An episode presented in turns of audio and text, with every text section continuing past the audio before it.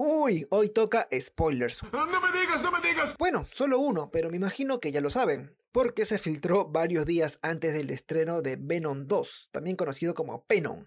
Mejor no digo más antes que me caiga el golpe. Arrancamos a las 3, a las 2, a la 1.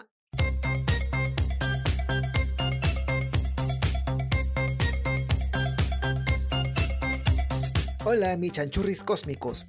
Hoy sí que tengo muchas cosas de que hablarles y pasé por la difícil tarea de elegir un tema. Porque tampoco es que me paguen tanto para contarles todas las huevadas que ocurrieron en el UCM.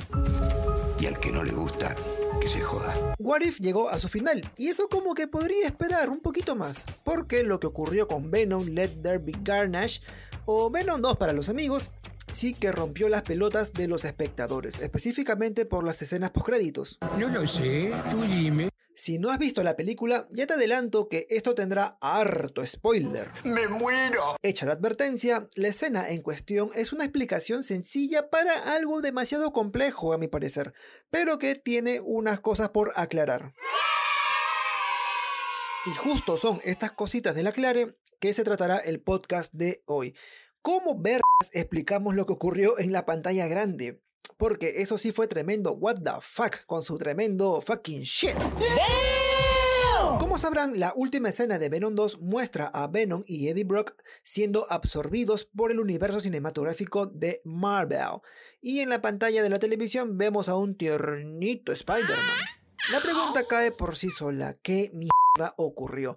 ¿Cómo se originó tremendo cambio con esa luz brillante que alteró toda la realidad? ¿Pero qué me estás container? Si te has dado una vuelta por Disney Plus, la respuesta más inmediata, y para mí creo que es la mejor, es la muerte de He Who Remains en Loki.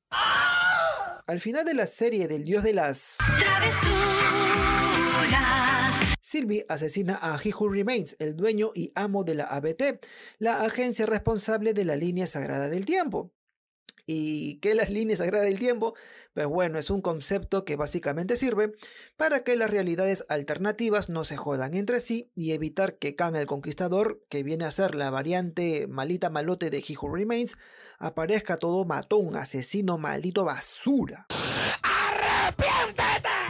¡Hijo del diablo! Volviendo a Loki.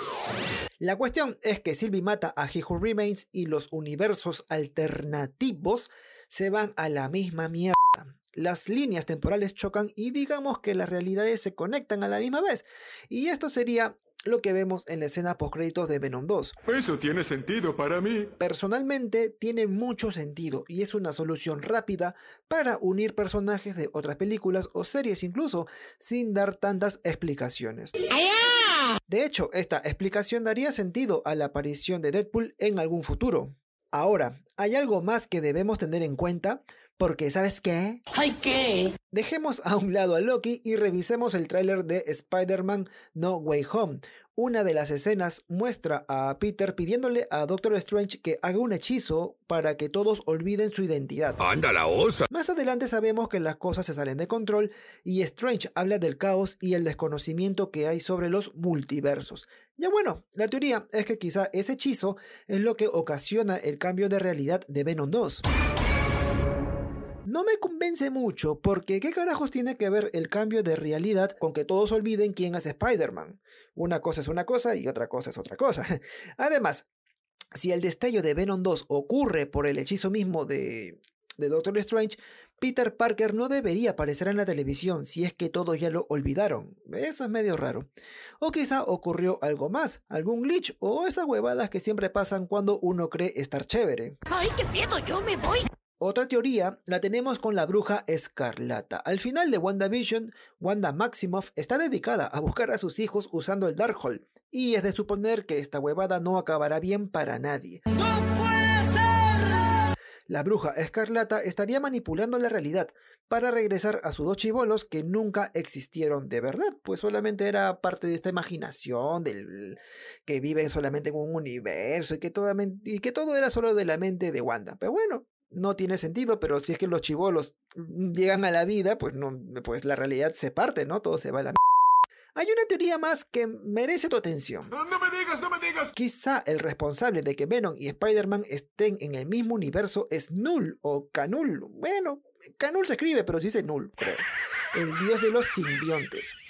Hay una línea en particular en la que Eddie se entera que los simbiontes tienen millones de años en todos los rincones del universo. ¿Quién tiene el poder? Si acudimos a los cómics, probablemente Null fue liberado y Spider-Man y Venom deberán trabajar juntos para acabar con esta amenaza. Ya para acabar.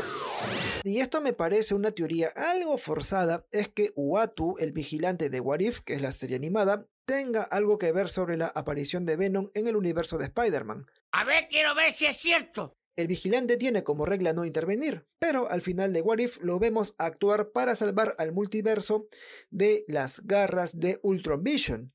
¿Qué tal si hizo lo mismo con Venom para que ayude a Spider-Man por toda la crisis que está atravesando? Anda la osa. Es una teoría algo jalada de los pelos, hay que tomarla como tal, la verdad, pero igual a mí no, no me convence tanto.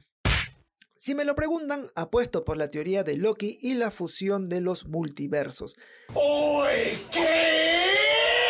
A veces la razón más sencilla es la correcta. En vez de teorías geniales, muy virales, pero lastimosamente conspiranoicas y sin ninguna base. En cambio, lo que se ha trabajado con Loki creo que está muy bien armado y que de hecho sirve como introducción para el choque de multiversos, para la aparición de Kang.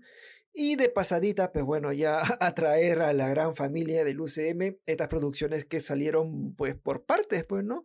Así como Venom puede entrar porque forma parte de Sony Pictures, pero ya entra el UCM. Pues bueno, también por ahí tendríamos a otros personajes de, por ejemplo, de las series de Netflix que Marvel tenía y que son muy populares, ¿no? Como Punisher, por ejemplo. Puede ser. Y ya con esto, mi chanchurros, termino el podcast de hoy. No te vayas, chavo. Agradezco que descarguen este podcast y así me lleves en tu celular a todas partes y me guardes así de corazón a corazón. Y conmigo será hasta la semana que viene. Chau chis.